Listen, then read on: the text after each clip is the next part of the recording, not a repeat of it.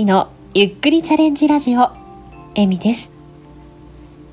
このチャンネルは私 HSP 気質を持ち生きていくことが下手でかなり心配性なえみが日々感じたこと起こった出来事などをつらつらと語りながらいつかは朗読や歌など誰かの癒しにつながるような作品を作っていきたいという夢に向かってゆっくりとチャレンジしていくチャンネルです。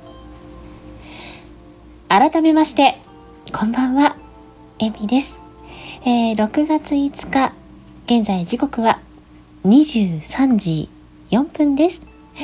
今日は ちょっとね色気が出たらいいななんて思って、えー、冒頭の挨拶をしてみました。出たかな？ごめんなさい。今日はいかがお過ごしでしたか？私はですねあの今日終日雨で。なんかちょっと寒くてですね。で雨になるとまあ、天気が悪くなると頭も痛くなったりとか気分もねどんよりしたりとかしてなんだかうん落ち着かない日って感じでした。なのでねやっぱり日に当たるって大事だな。お日様が恋しいなって思った。日でした。この時間少しでものんびりゆっくり聞いていただけたら嬉しいです。さて、えー、今日のチャレンジなんですがちょっと雑談していきたいと思っています、えー、今日の雑談なんですけどもちょっとですねまあ聞けたらいいな皆さんの気持ちを鼓舞する曲とか言葉とかありますか、えー、私の場合だとちょっと思い出すのが2曲ぐらいあって、えー、1曲目ちょ,、まあ、ちょっと今はねもう聞いてないんですけど昔聴いてた曲でシーモさんの「マイ・アンサー」っていう曲があります。えー、当時私がカラオケなどで歌うと大体友人にびっくりされて「どうした？キャラじゃないぞ」って 言われてたんですけれども私あのシーモさんの曲ってこの曲しか知らないんですよ。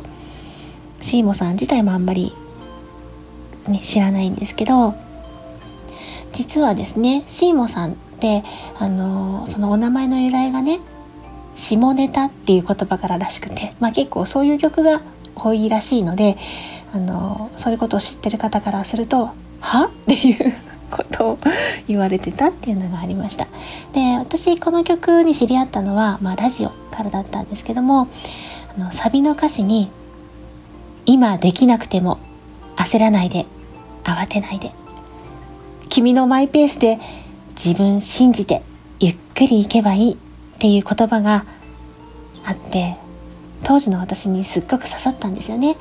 でまだ夢を追っていた頃で、まあ、オーディションの前とかにもね口ずさんだりしてた曲です。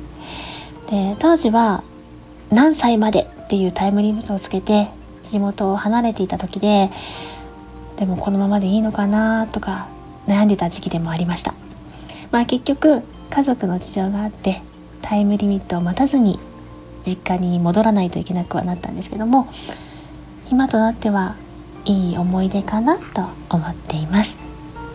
でもう一曲なんですけどはですねここ数年のやつですね。あのキアラ・セトルさんの「This is me」ってやつです。あの映画のね曲です。え特に繰り返し見てたのはあの YouTube でねグレイティスト・ショーマンのワークショップセッションっていう映像だったかな。あのキアラキアラさんが 言えてないな。キアラさんが生歌を初披露した時のものらしいです。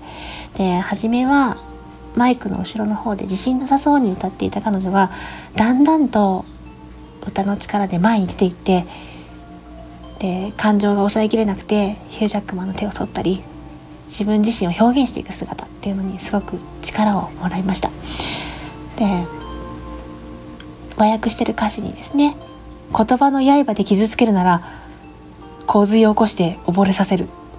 勇気がある。傷もある。ありのままでいる。